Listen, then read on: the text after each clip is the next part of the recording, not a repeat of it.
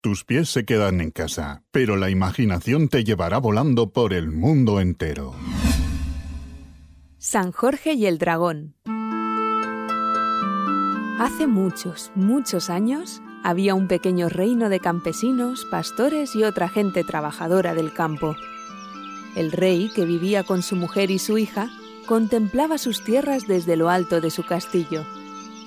En esas tierras vivía un temible dragón que escupía fuego cuando se enfadaba. El monstruo era tan grande que cuando tenía hambre daba un paseo por el campo y se comía a dos o tres vacas perfectamente. Viendo cómo las reses iban escaseando, los pastores, granjeros y demás gente fueron a visitar al rey para pedirle una solución. El dragón acabará por terminar nuestros animales, dijo un habitante. Nos moriremos de hambre exclamó otro. El rey se encerró con sus consejeros y debatieron el asunto. Finalmente se convocó una proclama pública y la reina fue la encargada de leer el bando. Por orden del rey, se escogerá una persona al azar de todo el reino cada miércoles para ser entregada al dragón como ofrenda. Un gran clamor estalló entre la gente. Era una solución terrorífica, pero la única que podía solucionar el problema. Ese mismo miércoles se empezó con el temido sorteo. Se colocó en la plaza del castillo una gran urna con los nombres de todos los habitantes y la reina sacó una papeleta al azar. Enrique Jacinto, el panadero, un murmullo se extendió por la plaza del castillo. El escogido no tenía otra opción. La mala fortuna le había elegido como el primer sacrificado al dragón. El hombre marchó hacia la cueva del dragón y le dijo, Vengo a ofrecerme como tu comida. Por favor, no devores a nuestros animales.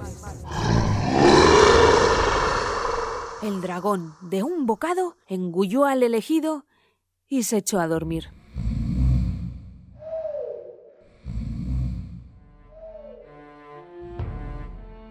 Durante los siguientes seis días los habitantes contemplaron aliviados que el dragón no volvió a atacar a ningún otro animal de pastoreo ni de granja. La tranquilidad había vuelto al reino, pero desgraciadamente transcurrió la semana y volvió a llegar otro miércoles. El temible sorteo se tenía que repetir. Era la única manera de mantener al dragón saciado y que no atacase a los animales. La gran urna se colocó de nuevo en la plaza del castillo y la reina sacó otra papeleta. Una chica joven fue la elegida esta vez. Las semanas fueron pasando y con ellas la urna iba escogiendo al desafortunado o desafortunada que se convertiría en la comida del dragón. Muchos hombres lloraban, muchas mujeres pedían clemencia, los niños chillaban, las niñas suplicaban, pero no había salvación para el elegido. El dragón, que ya se había acostumbrado al sistema, esperaba felizmente el día del sorteo. Se sentaba delante de su cueva con una sonrisa y aguardaba su ofrenda, hasta que por cosas del destino, la reina sacó una papeleta y con la cara totalmente pálida dijo, La princesa. La muchacha, al escuchar tal noticia, cerró los ojos tristemente. Sabía que no podía huir, la joven y hermosa princesa se despidió entre sollozos de sus padres y emprendió la marcha hacia la cueva del dragón.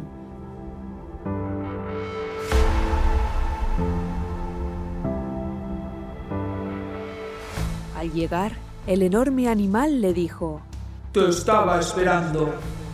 Cuando justamente el dragón iba a cerrar la boca con la princesa en su interior, un valiente caballero apareció a lomos de un caballo blanco. Soy San Jorge, caballero del imperio. Te ordeno que liberes a esta dama o te enfrentarás a mi espada. Viendo la negativa del animal, se inició una dura batalla.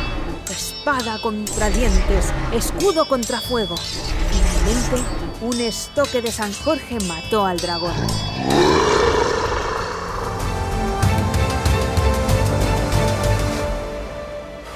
La espada había abierto una herida por la que salía sangre de un rojo muy intenso y formaba un pequeño riachuelo en el suelo.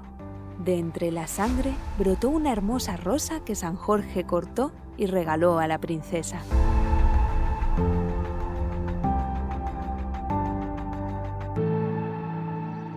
La princesa, sonriente, volvió al castillo de la mano del caballero y dijo, este caballero me ha salvado, nos ha salvado, ha acabado con el dragón.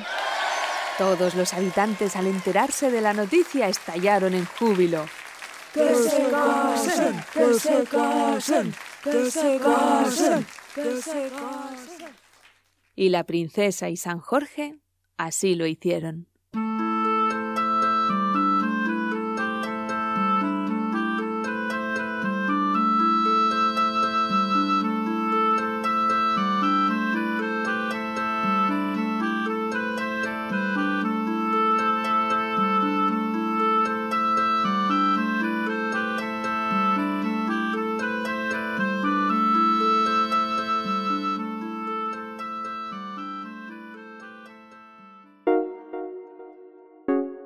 Tus pies se quedan en casa, pero la imaginación te llevará volando por el mundo entero.